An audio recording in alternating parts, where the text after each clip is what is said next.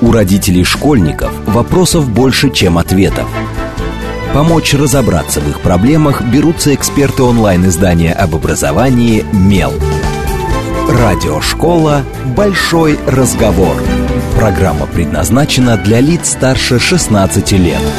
Добрый день, в эфире программа «Радиошкола». Это совместный проект радиостанции «Говорит Москва», интернет-издание об образовании и воспитании детей «МЕЛ». А, тема нашей сегодняшней а, передачи – роль свободного времени игры в развитии дошкольников. Как вы видите, мы решили немного отойти от темы подростков, которая преследовала у нас несколько предыдущих эфиров. И обсуждать ее будем я, а, Надя Попудогла, главный редактор МЕЛа, и в гостях у меня Ирина Воробьева, научный сотрудник лаборатории развития ребенка Института системных проектов МГПУ. Я выговорила очередную сложную титулатуру. Добрый день, Ира. Добрый день. И эта тема у нас родилась, на самом деле, не то чтобы прям совсем случайно, а она тоже отчасти построена на вопросах э, читателей Мела, а, потому что вопросов о дошкольниках, я бы сказала, мы получаем не меньше, чем а, от родителей тех, кто, например, там сдает экзамены или вступает в переходный возраст и так далее. И многие, да, как раз э, многие родители спрашивали нас о том, как играть с детьми, зачем вообще нужна игра, что такое игра в нашем прекрасном современном мире, где вроде бы детям можно дать iPad, и он сам с собой поиграет, и какое место вообще должна занимать игра в образовательной стратегии родителей, назовем это так, потому что сейчас действительно городские родители очень часто рассматривают детский сад не просто как э, какой-то момент, когда ребенок планомерно развивается, но это момент первого мощного рывка э, к прекрасному будущему, где ребенок будет иметь все. И э, в предыдущих наших эфирах очень часто звучало, что э, образование ребенка должно быть построено в соответствии с возрастной психологией, что мы должны учитывать все особенности возрастной психологии. Наверное, это будет мой первый вопрос, потому что многие читатели нам потом стали писать, а почему же вы никогда не объясняете, что такое возрастной, возрастная психология, и почему дошкольников нужно учить так, ну, даже не дошкольников, а, например, для детей там самых младших есть определенная стратегия развития, для постарше другая, для школьников третья, четвертая и пятая. В общем, что такое самые младшие дети в нашей э, э, в нашем понимании образования и как вообще строится, да, подход к образованию и воспитанию вот этих вот малышей? Условно, ну, детский сад у нас стандартно три года, вот, как угу. правило. Угу. Ну вот э, начну с того, что подчеркну одну реплику, которую вы только что сказали. Это, правда, очень важно э, в дошкольном возрасте. И э, речь о том, что... Э, Дошкольный возраст имеет очень сильную прогностическую такую тенденцию, прогностическую валидность, да, если говорить более таким научным языком, всей дальнейшей и последующей жизни и успехов ребенка. И сейчас мы это говорим не только из каких-то теоретических своих э, идей. Были проведены достаточно масштабные исследования в некоторых странах Европы, там в Англии, например, прямо лонгитюды долгие, 40-летние, где было показано, что качество дошкольного образования очень серьезно влияет на дальнейшие успехи человека в жизни, его личной личное счастье, благосостояние и так далее. А, я сейчас не буду там все, всю модель исследования рассказывать, да, про это, в принципе, можно почитать, но э, продвинутые страны действительно стали в дошколку серьезно вкладываться сейчас, в том числе финансово. Поэтому это правда очень важно, и я рада, что мы сегодня про это поговорим. А, и касаемо возрастной психологии, здесь есть несколько таких ключевых концептов, через которые мы а, понимаем дошкольный возраст и которые лежат в основе тех э, деятельностей, да, тех вещей, тех задач, которые мы с дошкольником решаем, там, в саду, в семье, и которым мы призываем родителей, например, к игре. А, и один из этих концептов – это ведущая деятельность, а, и смысл здесь в том, что в зависимости от а, возраста и той социальной ситуации, в которой оказывается ребенок, у него начинает преобладать одна из ведущих деятельностей, то есть это некоторый тип, ну, проще говоря, занятия, которое очень ребенка привлекает, ему очень хочется это делать, и, с другой стороны, она организует все другие виды деятельности. То есть она как бы их тя тянет за собой, и через именно эту ведущую деятельность ребенок развивается, и развиваются все другие типы деятельности, которых он, которые он за собой тащит. И э, если э, ведущая деятельность в полном мере реализовалась, например, в дошкольном возрасте это игра, сюжетно-ролевая игра, то мы можем с уверенностью прогнозировать, что в следующем возрасте, когда у него сменится ведущий тип деятельности, она займет свое там полноправное место и будет также влиять и э, вести ребенка дальше, да, по ступеням развития. Но если она э, встречала препятствия, например, ребенок не играл хорошо, не было такой возможности, да, то мы, например, можем сказать, что учиться он будет плохо, да, потому что смена э, игры на учебную деятельность произойдет с какими-то э, препятствиями. И тогда логичный вопрос, э, что такое, собственно, мы понимаем под игрой, потому что, ну да, с одной стороны, мы знаем, что ребенок, э, как только у него появляется то самое свободное время, которое у нас как раз mm-hmm. было обозначено в теме передачи, а, ребенок действительно садится, он что-то делает, а, он что-то там себе придумывает, но вот что мы вкладываем в понятие игры именно в концепции образования, то есть как это, а, как это должно выглядеть, например, в том же самом детском саду. Вроде бы там дети играют все время, разве mm-hmm. нет? Нет, к сожалению, мы сейчас прикладываем достаточно усилий к тому, чтобы это, это менялось в наших детских садах, потому что э, в дошкольном возрасте, э, ну, в таком более старшем дошкольном возрасте, это где-то уже от там после 4-5 лет э, игра становится сюжетно-ролевой, да, это то, ну, основная игра, которую мы видим в детском саду и должны видеть в детском саду.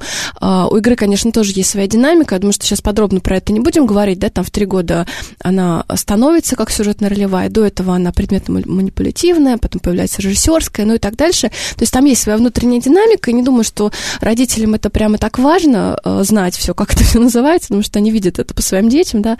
Одно дело, когда он просто катает машинку по ковру и ну, а говорит... а потом начинаются дочки да, матери, а потом он больницы говорит, и все остальное. Да, потом говорит, я мама, мама, да, есть такая э, хорошая метафора, что сначала ребенок э, э, кормит, потом он кормит куклу, а потом он кормит куклу как мама, да, вот мне кажется, в этой э, последовательности здесь угадываются все стадии игры, то есть сначала ему просто интересно повертеть ложкой в руках, посмотреть, как этот предмет вообще работает, и ему все равно кого кормить, потом появляется кукла, да, не королевая модель, потом он берет э, роль мамы на себя и начинает уже моделировать какой-то эмоциональный контакт с тем, кого он кормит.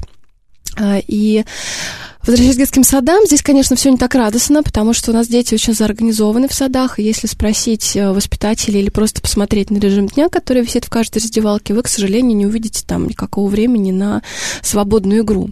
И вот мы ходим по детским садам много с разного рода экспертизами, там оцениваем качество образования, работаем с педагогами, а, и это очень редко мы можем увидеть, где у детей в первой половине дня есть хотя бы полчаса на свободную игру. Э, и здесь под свободной игрой я имею имею в виду хотя бы просто вот э, какое-то время, когда детям не говорят, что им сейчас нужно делать. Когда не нужно переобуваться, идти на прогулку, идти на музыку, мыть руки, э, садиться за стол, ну и так дальше. Да? Когда у них просто есть какое-то время заняться собой. И если спросить эм, у специалистов, по, которые прям непосредственно игрой занимаются, они здесь могли бы сказать, что 25 минут, 30 минут, конечно же, это очень мало, потому что в старшем дошкольном возрасте, чтобы у детей закрутилась такая прямо а, богатая, насыщенная сюжетно-ролевая игра, э, им, конечно, нужно больше времени. Им нужно не, не то, что полчаса или час, им иногда нужно полдня или несколько дней. Если помните, в нашем детстве некоторые игры могли длиться неделю, например, да, когда мы ну, ходили они сейчас двор. точно так же, да. Угу. Дети, в принципе, же приносят из детского сада какую-то игру и мечтают, что они вернутся и продолжат вот эту угу. вот историю. Мне ну, кажется, к сожалению, возможностей для этого очень мало.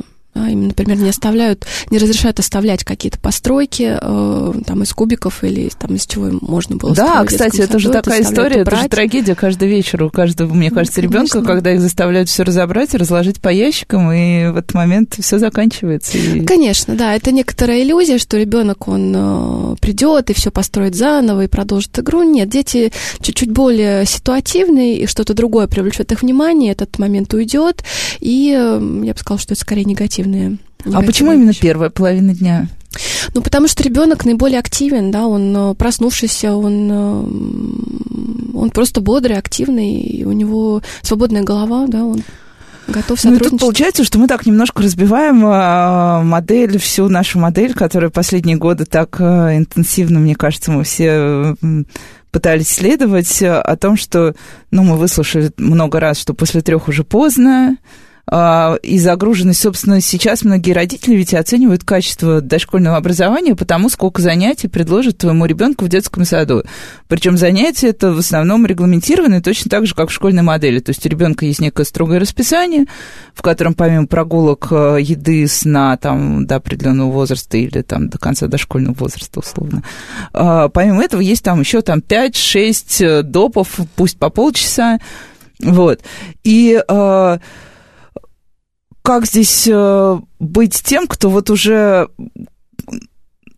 например, в этой системе, может ли быть вот эта вот такая плотная обучающая модель в дошколке все равно в какой-то игровой форме? Или это вообще какие-то несовместимые вещи? Может быть, обучение в игровой форме, но все равно должна оставаться и свободная игра, угу. и свободное ну, время? Знаете, у меня из-за моего такого просто личного опыта, можно сказать, профдеформации, словосочетание «игровая форма» вызывает мурашки, да, потому что э, то, как мы видим, э, как часто это воплощается, да, когда э, ребенка сажают за парту, дают ему тетрадку, ручку, Э, и преподаватель, там, воспитатель или учитель стоит у доски и говорит, дети, давайте поиграем. Сегодня к нам пришел Буратино. И после этой фразы начинает вести какой-то достаточно классический урок, который был бы более адекватен там, для второклассника, например. Да? Ну, собственно, по структуре, да, не обязательно по содержанию, но по структуре. И это совершенно не то, что хочется называть игровой формой. Все-таки напомним, да, что у дошкольника ведущая деятельность игра, это значит, что в игре он получает больше всего э, для своего развития. И игра это пространство, где ребенок создает. И это очень важно. Если То есть хотим... он получает больше опыт, чем какие-то конкретные наработанные вот эти вот знания, получается. Ну, я бы сказала тоньше, история. в игре он развивается, да, то есть происходит очень... Вот почему деятельность называется ведущей, да, потому что она тащит за собой развитие, в общем-то, всего комплекса психических процессов. То есть в игре у него развивается там и мышление, и память, и воображение, и произвольность, которая нам так нужна будет э, в переходе да, между дошколкой и школой. И э, в этом смысле нам э, нужно встраиваться в детскую игру, а не предлагать ребенку э, в какой-то там, там встраиваться в нашу, да, в то, что мы понимаем под игрой, когда у нас Буратино вместо, например, учителя. А, и что важно, да, что в игре ребенок создает смыслы, и вообще ребенок учится только тому, что для него имеет какое-то значение, какой-то смысл для его вот нынешней сегодняшней жизни. И если мы хотим, чтобы ребенок вообще понимал, чего он хочет в жизни, умел создавать для себя смыслы в следующих возрастах, то, конечно, ему нужно позволять играть. Но тут есть один э, нюанс, что э, детский опыт и вообще детское там сознание, детская психика, конечно, еще не зрелый, не взрослый, опыт более бедный, чем у взрослого, предположим. И задача взрослого сделать так, чтобы вот это вот разнообразие детских смыслов обогащалось. Да, в игре. да, и вот вы чуть предвосхитили мой вопрос, собственно, где роль, например, педагога, да, даже если вот, например, вот у нас у детей есть свободное время, они играют. Где в этот момент педагог? Он стоит в стороне, угу. он как-то участвует, он направляет, он предлагает. Ну и точно так же родитель, потому что, да, родители тоже часто не понимают, где их а, место в игре. Ну, вроде бы сидит, играет, угу. вмешиваться, не вмешиваться. Вот он зовет там посмотри. Ты должен посмотреть или ты должен как-то более активно вовлечься в этот процесс? Угу. А, ну, а, есть одно интересное исследование, а, тоже зарубежное, Лисингерова дело, и оно показало, что если взрослый просто находится в комнате, где играет ребенок, а, то, а, ну, конкретно ребенок и дети вообще играют дольше, разнообразнее, богаче и, ну, качественнее, да, скажем так. И есть достаточно много подходов к тому, что должен делать взрослый, но вот, на мой взгляд, это зависит от того, какие задачи он преследует. Ну, хорошо, если он, например, может обогащать детскую игру, не ломая сюжет, не доминируя, а подстраиваясь э, из позиций на равных, например, например, может задать ребенку вопрос, который э, озадачит ребенка. Ну, не озаданит, да, не даст ему какое-то задание сказать, а вот теперь ты хорошо играешь, классно, а можешь ты теперь посчитать, а кубики. Это некое задание, которое ребенку не очень интересно. А вот задача, да, превратить ту ситуацию, которую он сейчас наблюдает детской игры, игре, да, но придать ей какой-то контекст, да, какой-то смысл, или э, предложить ребенку задачку, которую ему будет интереснее порешать. Ну, э, да, предположим, ребенок строит э, из кубиков э, башни, построил две башни, они разной высоты. Можно спросить, а как ты, э, там, твои башни одинаковые или разные? И они, конечно, разные, смотреть сбоку. Но можно спросить, а если вот птица летит сверху, она видит твои башни сверху, как ты думаешь, для птицы они одинаковые или разные?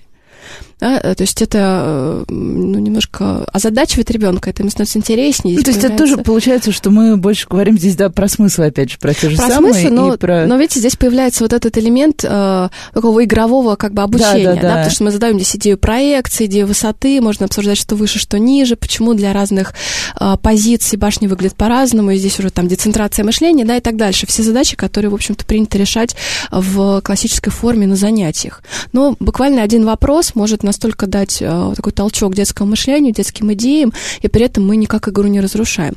Конечно, тут нужен большой талант, если говорить о профессиональных педагогах, чтобы учиться так э, встраиваться в детскую игру, чтобы ее не разрушать, но это возможно, и если вернуться немножко к родителям, то, мне кажется, здесь просто такой близкий, тесный эмоциональный контакт с ребенком и такой настоящий интерес к тому, что он делает, то, что творят чудеса, не обязательно быть большим профессионалом, просто играть с ребенком и наслаждаться. А если, да, если говорить про педагогов, именно вот, э, ну, мы знаем, э, я думаю, многие родители наблюдали в детском саду стандартную картину. То есть ты, ты пришел вечером в детский сад, это то время, которое уже не занято всеми многочисленными занятиями, уже дети просто оставлены сами собой. Это если родители не платили допку какую-нибудь. Ой, после, после допок остаются обычно. Вот я как раз тот родитель, который приезжает после шести, и у них заканчивается доп, и вот до 18.45 у них какое-то такое время, когда они ужинают и играют. И картина, ну, примерно одинаковая. Я понимаю прекрасные воспитатели тоже, потому что после целого дня с 20 с лишним детьми, мне кажется, не очень просто вовлекаться в игры. Ну да, дети в одном игру, в углу играют, воспитатель следит, чтобы там никто не опрокинул на себя какой-нибудь очередной там предмет э, или не кидал в другого какими-то тяжелыми предметами. Но в идеальном мире воспитатель, он что тоже делает? Он должен ли каким-то образом вообще, вот если у нас идеальный детский сад, где в первой половине дня есть то самое время, то есть что воспитатель? Он предлагает какую-то тему, например, вводит, или просто детям предлагают определенный набор каких-то игровых там игрового, какое-то игровое пространство, какие-то там игрушки самые разные, и воспитатель просто в какой-то момент, точно так же, как родители, входят в игру. Мы же еще знаем, что, например, дети в старших группах уже не играют все вместе, они играют такими кучками. Группками маленькими. Группками, да, угу. и у каждого будет своя игра, и они очень любят, мне кажется, когда идет такое вторжение другой uh-huh. группки в их группу, потому что оно ломает э, какой-то внутренний сценарий, что ли. Uh-huh. В общем, где здесь э, педагог? Ну вот, э, мне кажется, это очень важно, чтобы педагог э, понимал, что он делает и зачем, да, вот такая педагогическая рефлексия, о которой мы тоже много говорим обычно с э, профессионалами, да, с педагогами. Важно, чтобы понимал, что он делает. Например, он видит кучку детей, которые играют скажем, на более низком уровне, чем им положено по возрасту. Предположим, это пятилетние дети, которые э, там занимаются какой-то манипуляцией с, э, в кухне, да, где у них там сковородки, пластиковые, что там, у них грибы, кукуруза. И здесь взрослый может строиться, чтобы показать им вообще, как возможно брать на себя роль, как можно разговаривать из роли. То есть может войти, там представиться гостем или мамой, или кем-то, и чуть-чуть задать вот этот вот способ, да, и грамотно оттуда выйти, чтобы дети продолжили дальше. Или он может, как в моем примере про, про, про башни, да, включить туда немножко там математики, да, или развития речи, да, что, что он считает нужным. Или просто дать ребенку вопрос, который заставит ребенка о чем-то задуматься, порешать какую-то проблему. Да, здесь важно, чтобы он э, понимал, что сейчас делает ребенок и какой потенциальный следующий шаг он мог бы сделать, что сейчас было бы адекватно, да, куда пойти. Больше там в произвольности, поучить ребенка саморегуляции, там, торможением и что-то еще, да, если они разбегались, там, разыгрались, и наоборот им нужно что-то такое. А, или э, пойти в какие-то когнитивные вещи, да, или в эмоциональные, да. Здесь просто вопрос педрефлексии, какого-то универсального совета, что в принципе нужно делать с любым ребенком, который То играет, такая конечно, нет. история про камертон на, на каждую Абсолютно, группу. Да, это человек-оркестр, он одновременно подстраивается под всех, но здесь очень тонко нужно входить в игру и выходить, да, потому что часто мы видим, когда как только взрослые подключаются, игра сразу разрушается, или наоборот э, дети не могут отпустить этого взрослого, потому что он играет настолько, а, ну, как бы интересно из глаз детей, настолько классно, что им хочется, чтобы он был с ними все время. И здесь очень важно вот, найти этот баланс, как войти и не разрушить, и как выйти и дать детям этот ресурс, но не забрать себе всю эмоцию, да, всю инициативу. Еще очень много э, говорят о том, что играет э, как раз та самая форма социализации, вообще базов, одна из базовых форм социализации детей, ну, поскольку наши читатели очень любят слово социализация, вечно спорят, хорошо это или плохо, но так или иначе, мне кажется, в любом случае всем нам приходится в какой-то момент э, становиться общественными немножко больше, чем нам хочется. А, и насколько это вообще естественно. Роль игры, да, в социализации, насколько вообще важно, чтобы ребенок играл, насколько это работает именно вот на его дальнейшую какую-то такую общественную историю. Ну вот социализация, мне кажется, наравне с другими немножко ну, для там, родительского слуха, мне кажется, такие немножко абстрактные концепты, там инициатива, ответственность, социализация. Вот здесь очень важно понимать, что это навыки как бы более высокого порядка. Ну, то, что называется там метапредметные результаты, да, или там сквозные образовательные результаты. То есть э, есть, э, там у ребенка есть три типа способностей, да, регуляторные, коммуникативные э, и э, регуляторные, коммуникативные и вот так всегда, когда когда я говорю скороговоркой много раз в течение дня, каждый день, это забывается. Ну, например, там, э, а, когнитивные, конечно, да. И э, когнитивные, например, это умение там считать, общаться с математикой, с какими-то знаковыми системами, размышлять, ну и так дальше. И обычно мы это делаем на занятиях. Там и коммуникативные, уметь разговаривать, там, развитие речи, договариваться и так дальше. Регуляция, да, это умение тормозиться, разгоняться, произвольность, все, что с этим связано. И обычно мы это делаем там в играх, на занятиях, там, любое там, методическое пособие, которое вы купите, или книжку для занятий с ребенком, там так или иначе это учитывается. И на базе этих э, способностей, да, можно представить как такое основание пирамидки, формируются вот эти вот э, как бы метапредметные навыки, при том самостоятельность, инициатива, социализация. И в этом смысле они эти, э, эту базу, да, эту основу пирамидки, они себя включают. Но, проще говоря, для того, чтобы быть социализированным, ребенку нужно учитывать другого человека. А это децентрация, да, это свойство мышления, которое формируется в дошкольном возрасте. То есть, в принципе, способность когнитивная, да, я хочу это подчеркнуть, это способность мышления. А встать на точку зрения другого и увидеть проблему глазами другого человека. И э, в этом смысле социализация, конечно, очень полезна, и в игре она формируется. Да, когда дети играют друг с другом, когда они сотрудничают, они учитывают роль другого человека. Э, например, если я врач, а мой партнер э, пациент, я не, у меня как бы есть правила, по которому я с ним э, общаюсь. И это, конечно, развивает социализацию. И дети вообще должны играть вместе. Мне кажется, это беда, вообще расти вместе. Это беда современных городских семей, которые очень много времени проводят э, ну, изолированно. Да? Мы, не отпускаем детей гулять одних, естественно. На детской площадке контакты очень случайные, ситуативные. Ну и кратковременные, кратковременные. скажем честно. Э, и вообще ребенок очень много времени проводит дома и, ну, один, да, без детей. И, конечно, а взрослый, как он учит ребенка социализацию? Он говорит, ну-ка, поздоровайся там, ну-ка, попрощайся, ну-ка, иди там попроси тетю.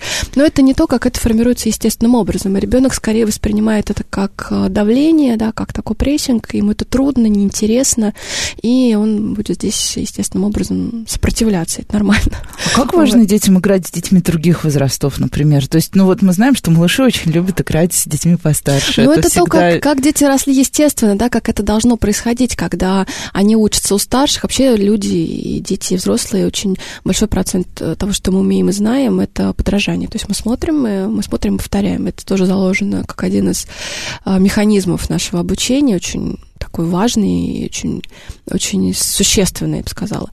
И взрослых, конечно, появляется много других моделей, как мы можем учиться, но для детей это важно, они смотрят, наблюдают, и смотреть за старшими — это, наверное, самая естественная форма такого обучения, социализации, включения. И для старших это важно, да, когда они могут проявить там ту же самую ответственность, э, когда рядом есть более маленькие, они понимают, что его надо научить, ему надо помочь, и для них это им это дает такое ощущение собственной значимости, собственной власти, собственной силы, которая тоже очень важна для развития личности.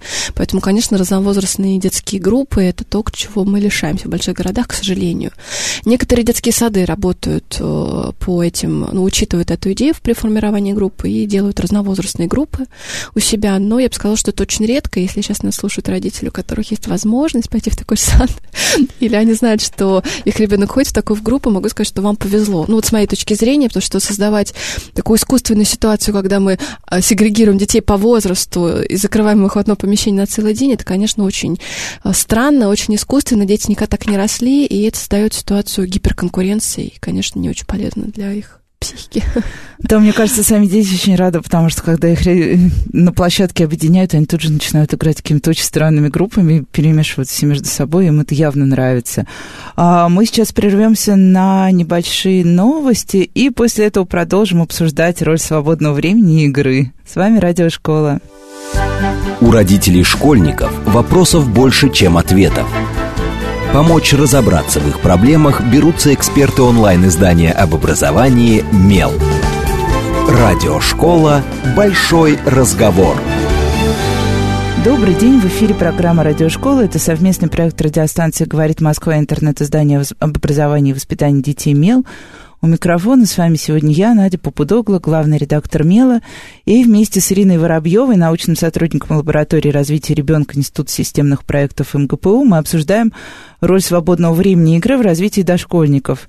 И в первой половине программы мы уже успели более-менее определиться с тем, что все-таки такое игра, где в этой игре роль взрослых и зачем нам эта игра а, нужна. И мы сейчас чуть-чуть продолжим, но хочется еще успеть и поговорить как раз о свободном времени. И я надеюсь, нам на это времени хватит. А, что просили нас спросить читателя? Как раз, когда мы выбираем детский сад, мы остановились на том, что, например, если в саду есть разно- разновозрастные группы, это хороший признак такого сада, где в общем-то, учитывают и потребности детей, и то, как они, естественно, развиваются. Но вот многие наши читатели спрашивали, правда ли, что в садах, которые работают э, по системе, назовем это так, Вальдорф э, или по системе Монтессори игровых элементов больше, чем в стандартных садах, ну вот в тех, которые работают по стандартным государственным программам, тоже назовем это так весьма условно. А, так это или нет? Потому что, ну вот, да, мне кажется стороны, что, например, это тоже не совсем верное утверждение. Угу.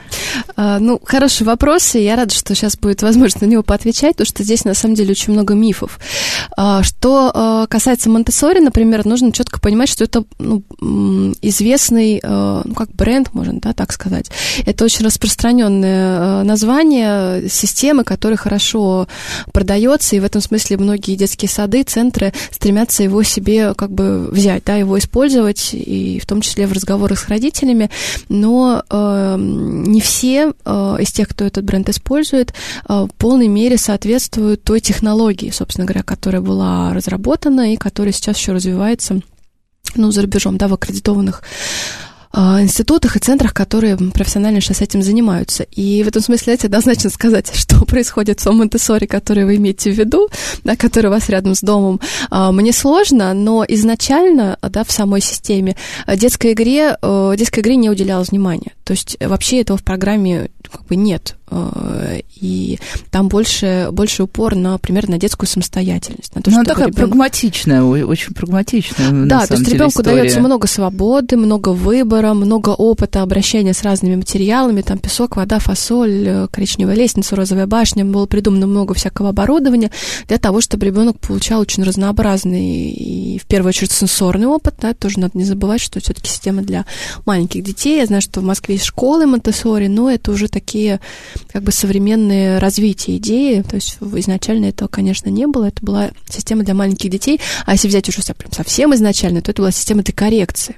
Ну да, мы помним, да, с чего, собственно, начинала Мария Монтессори. А, ну да, и а, детской игре как таковой там а, большого внимания не уделяется. Мне кажется, даже в современных садах. Вот у меня мой ребенок тоже ходил в группу Монтессори в соседнем подъезде, очень такая идейная девушка, а, но и прямо так вот играть они не играют. То есть сюжетов, ролей, то, что мы понимаем сейчас под, а, ну, в отечественной психологии, да, под игрой дошкольника, там нет, и такому творческому развитию они уделяют не так много внимания.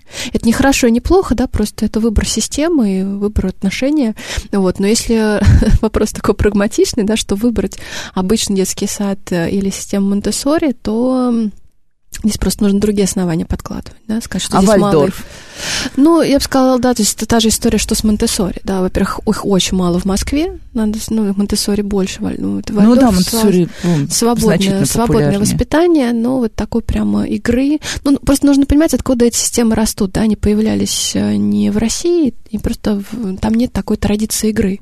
И вообще вот в зарубежной психологии игрой называется все, что делает ребенок. В принципе, все, что он делает, это игра. У нас нет. У нас есть достаточно ясные критерии, что такое игра развитая, да, что такое манипуляция или что такое там учебные, учебные задания. А, и мы это очень четко разделяем. Поэтому игра, которая является ведущей деятельностью дошкольника, которая на самом деле развивает ребенка, и в которой обязательно нужно включаться более опытным партнером, да, это могут быть старшие дети, педагоги или родители, а, это вот э, наша наше понимание игры включаться, потому что считается, что более опытный, более там, ну, развитый, если хотите, партнер, он эту игру обогащает, да, и это важно. Что ребенок сам, к сожалению, не, не так э, динамично продвигается. Да, здесь нужно ему Ну и тут я не, не могу не спросить, да, я прям перебила, потому что тоже угу. такой прям супер острый вопрос, потому что мы знаем, что э, игровое пространство детей сейчас тоже очень сильно изменилось. У них, э, ну, в том смысле, что оно изменилось, э, наверное, с такой оформительской, что ли, точки зрения. Мы знаем, что а, даже самые маленькие дети уже очень много времени проводят играя, мы называем это, естественно, угу. играя на разных э, электронных устройств, там это и планшеты, и приставки, и, ну, в общем, все многообразие, которое, что могут себе позволить родители, то, как правило, у детей есть. Помимо этого, мы знаем, что очень сильно поменялась и картина мира там с точки зрения игрушек, и от, э, я не знаю, от простых деревянных конструкторов, э, где кубик ставился на кубик, как раз строил с башней.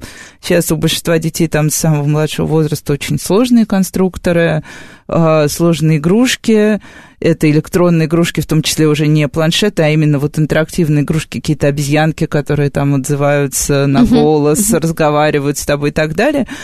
И э, я вот совсем недавно читала мнение, что все вот это вот происходящее с детской игровой средой, в смысле насыщения какими-то предметами и э, инструментами, это приводит к тому, что дети тоже перестают играть. Это вот что с этим угу. делать? Правда ну, это или мир нет? Мир игрушек очень коммерциализирован, и это понятно, да, потому что ну, родители... Было бы странно, если было иначе. Да, родители хотят свободное конечно. время для себя, и простой способ его купить – это купить ребенку игрушку, конечно. Но вот э, я хочу тут предложить родителям довольно простое понимание, да, вот игры, чтобы вот это было как-то в, э, не слишком так научно. Да, э, игра это способность э, ребенка, возможность ребенка, э, умение ребенка действовать в воображаемой ситуации. Ну и действовать, соответственно, на разных уровнях, и там можем тогда говорить о разных уровнях игры. А, и, например, на самом раннем этапе это мы видим, когда ребенок создает, использует предметы заместителя. Например, он берет там какую-нибудь палочку и говорит, это будет человечек и там берет э, спичный коробок и говорит, это будет кроватка. Там нам в более старшем возрасте, там роль, да, он берет на себя роль и э, залезает, не знаю, на песочницу и говорит, это будет мой корабль. И в этом смысле э, хорошие игрушки это те, которые помогают ребенку создавать воображаемые ситуации. А, например, когда мы покупаем ему ну, не знаю, там, готовую кухню, ну да, то есть да, там то уже есть, не, додумаешь. Ты, понятно, ну, можешь что, поготовить, но не что додумаешь. она яркая, классная, но она имеет здесь некоторые ограничения. Другое дело, что ребенок в кухне, в красивой, хорошей, может придумать какую-то игровую ситуацию, да, и она будет развивать его воображение там. А, но в этом смысле планшеты, да, это здесь имеет очень серьезные ограничения, потому что планшет, он не создает для ребенка воображаемую ситуацию, не помогает ему это сделать. Ну да, он предлагает ему уже готовый мир, в котором... Конечно, но это очень привлекательно для взрослых, кажется, красиво, классно, ярко. Тут такие кнопочки, у нас такого не было в детстве. Я вот когда готовилась к эфиру, я еще прочитала, что из-за вот того, как мы сейчас нагружаем детей, какая у нас э, вот эта как раз игровая среда, что сейчас есть некая, вот я вот цитировать, я, потому что на память не воспроизведу, что сейчас наблюдается угроза угасания естественной способности ребенка к игре. Вот, э, да, это прям, это была статья в солидном журнале. Uh-huh. А, вообще может ли угасать у ребенка способность к игре? Мне кажется, что там, ну, ну это какое-то такое достаточно имманентное. Это может, конечно, можно глушить там, можно лишать ребенка возможности играть, загружая его в страдончи, там, всем, чем только можно всем, чем после трех будет поздно заниматься, угу. но ребенок все равно, мне кажется, ему нужно, он сам чувствует постоянно потребности в обыгрывании. Ну, если он постоянно занят, в какой-то момент он, э, у него кончается на это энергия. Да, вот мне кажется, у человека, у любого там взрослого ребенка есть э, какое-то ограниченное количество вообще психической энергии, так сказать. И если он ее, простите, слил э, на то, чтобы сидеть э, на подготовке к школе математики, изо всех сил терпел, чтобы там не шевелиться, не вставать, не бегать и слушать учителя, еще что-то записывать, у него как бы кончилось есть энергии, да, он приходит домой, у него, правда, нет сил, в том числе для того, чтобы играть.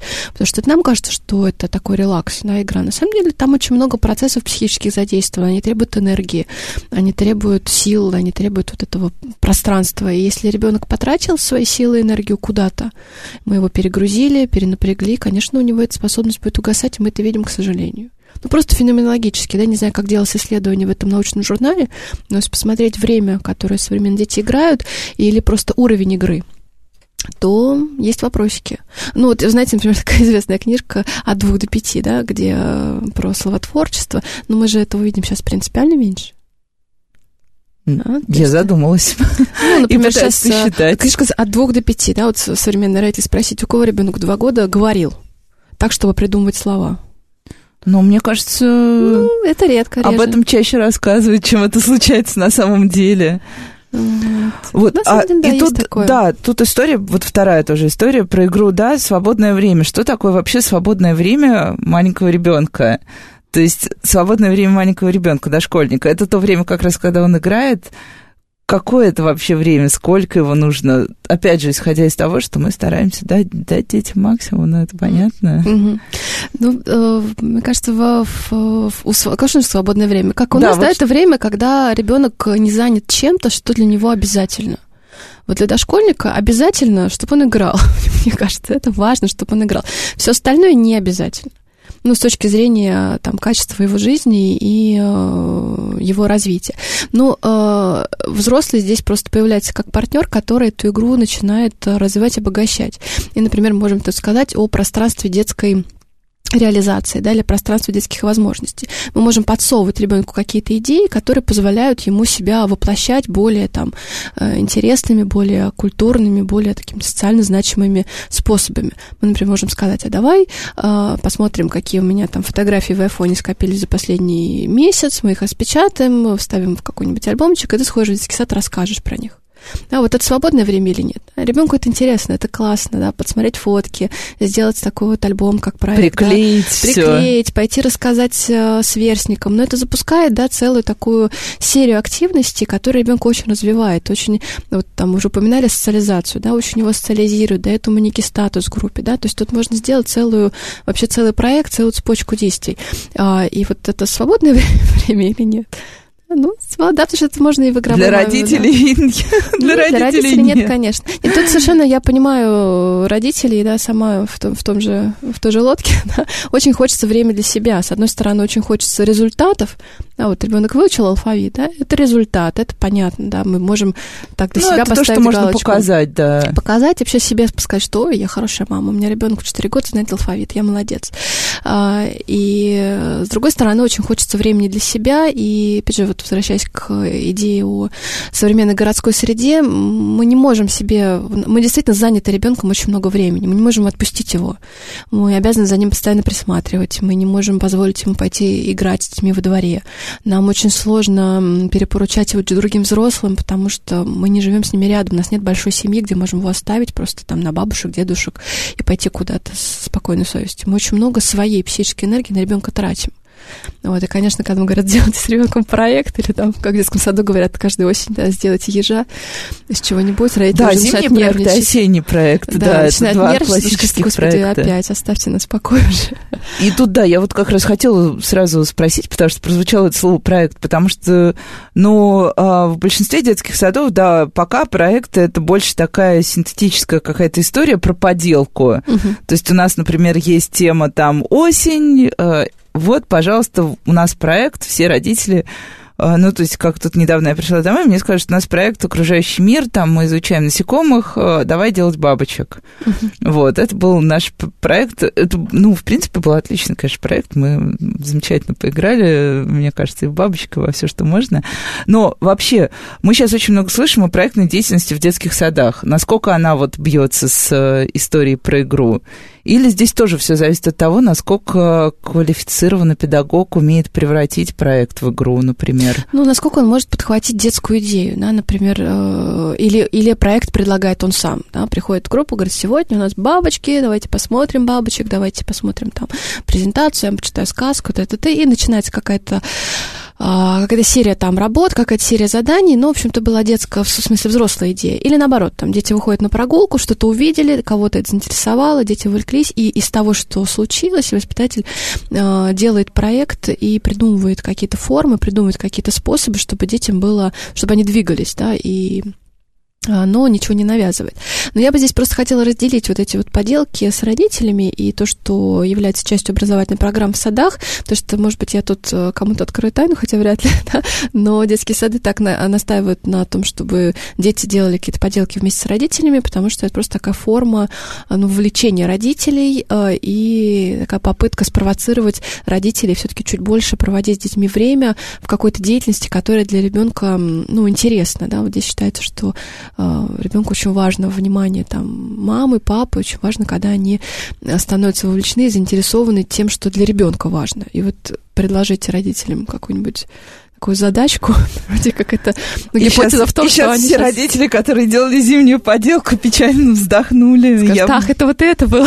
Да, да, да, я просто, у меня был замечательный опыт, когда я делала осеннюю поделку примерно неделю вместе с ребенком. У нас был проект настоящий, а потом оказалось, что не написали ключевое, что поделка должна быть из природных материалов, а мы сделали из пластилина какую-то гигантскую осеннюю инсталляцию. Это было просто крушение моего мира, мне кажется, проектов и поделок. А, и еще немного о том, что, собственно, вот мы тоже уже затронули косвенно, что да, раньше ну, я помню, что раньше, да, все играли дети во дворе. Это выходило, у ребенка было какое-то достаточно статичное понятие двора, такое секьюр, безопасное, а, где были какие-то постоянные друзья, где тоже можно было, где была определенная свобода движений. А, сейчас, да, сейчас дети гуляют значительно меньше, и вообще у детей какое-то более замкнутое такое жизненное пространство. То есть ребенка там, например, утром ведут в детский сад, детский сад, потом пять минут площадка возле дома, и все, ты дома, дальше ты играешь, родители занимаются своими, там, дорабатывают, готовят, убирают, укладывают спать. Насколько вообще важно детям, чтобы у них менялась какая-то вот эта вот среда, в которой они находятся? это вот где роль этого в развитии ребенка. Я не о том, чтобы каждый день там ребенка помещать в новые ситуации, в новые места и там каждый день менять ему города и а, какие-то его детсады и прочее, но нужно действительно, действительно детям давать какие-то разнообразные э, пространства для того, чтобы они там вот гуляли, играли. Не, ну тут, э, знаете, с одной стороны, есть простой ответ, да, что чем более разнообразен опыт, ну, собственно говоря, что ребенка, что подростка, ну, что взрослого, да, тем, ясно, тем да. это лучше, чем, тем это интересней. Вот, но важно, чтобы а, это для родителей не превращалось в какую-то обременительную историю. Потому что мы много видим мам такси, да, которые целыми днями возятся в ребенка между секциями, разными парками, и, в общем-то, свою жизнь на это тратят, на то, чтобы, ну, как бы развивать ребенка. Это да, все, конечно, мы здорово. Же ему, мы дадим да. ему, опять же, максимум. И тут работает тот же... Я почему спросила? Угу. Максимум же работает с теми же площадками, что мы отвезем ребенка на все самые лучшие площадки. Угу. А еще мы отвезем его в музей, мы покажем ему еще музей, и у нас будет раз в неделю обязательно музей, а еще парк, э, а еще что-то там такое, угу. кафе, рестораны, игровая ну, зона. Ну, на мой взгляд, тут очень важно соблюдать баланс, потому что ребенку очень важно, да, я хочу это подчеркнуть, да, ему важно видеть взрослого, у которого есть э, своя интересная жизнь, которая э, не связана с его детской жизнью.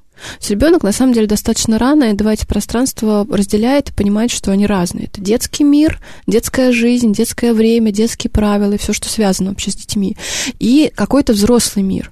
И если он видит маму, которая сутками а, вовлечена в его детские дела, а, когда он младенец, конечно, это классно, это очень важно, это формирует привязанность и так дальше.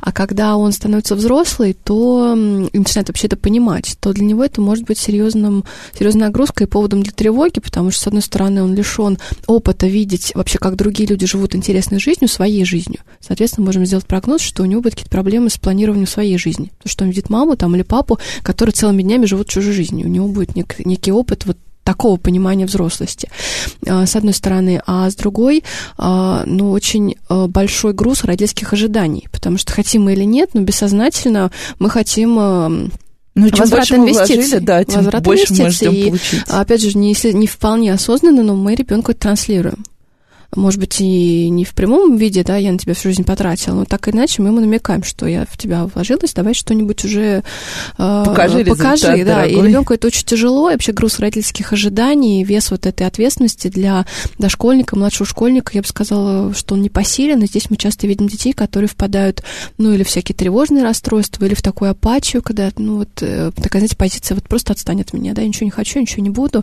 потому что случается перегруз вот этим вот, э, я бы не хотела говорить говорить родительским вниманием, да, здесь не внимание, здесь вот этот перегруз. Активностью, активностью, как, активностью да. общей, потому что внимание там не всегда бывает что, сконцентрировано. Чтобы снять с родителей чуть-чуть тревоги, да, ребенок, не переживайте, даже если вы никуда его не сводите, он нормально будет развиваться, не, не вырастет дураком, все будет хорошо. Здесь у детей, на самом деле, очень высокая, в норме у здоровых детей, очень высокая познавательная активность. Это значит, что они всю свою энергию тратят на то, чтобы познавать, изучать, экспериментировать, пробовать, и песочница во дворе ему может быть вполне достаточно. Для познания мира. И если вернуться чуть-чуть к тому, с чего мы начали разговор, вы упоминали, что есть исследования, которые показывают, да, что э, игра очень важна для э, развития, для того, как потом ребенок войдет уже в школьный возраст. А такой момент, вот отсроченный эффект вот этого вот насыщенного, хорошего, ну, я конечно, это немножко звучит так коряво, хорошего детства полноценного. Uh-huh. То есть, когда ребенку дали наиграться, вот этот идеальный какой-то мир, дали наиграться, у него было много вот возможностей и так э, играть, и у него было свободное время. А какие навыки вообще у ребенка это усиливает? Вот если посмотреть в будущее, вот так вперед, вперед, вперед. Ну, я тут э, вернусь тогда, сделаю отсылку к началу разговора. Да, да, да у него да. происходит вот этот шифт, да, вот это переключение на другого типа деятельности, в которую мы, с одной стороны, его сами втаскиваем, да, когда отдаем его в первый класс. С другой стороны, это некая возрастная закономерность, что игровая деятельность уходит на второй план, и ведущей становится учебная. Что такое учебная деятельность? Это когда ребенок может прогнозировать, планировать, и, что самое важное, ставить сам себе учебную задачу. Да, то есть понимать, что я чего-то не умею, не знаю. А, я понимаю, э, как я могу этому научиться, и я прикладываю осознанное усилие, чтобы этому научиться, даже если мне это не интересно само по себе. То есть, например, маленького ребенка, если ему не интересно само по себе, довольно трудно заставить что-то делать. А здесь вот важно такое взрослое качество, когда я это делаю, даже если я терпеть не могу, там, не знаю, литературу. Или даже не то, что терпеть не могу, а просто мне это не очень интересно, или не очень понятно зачем.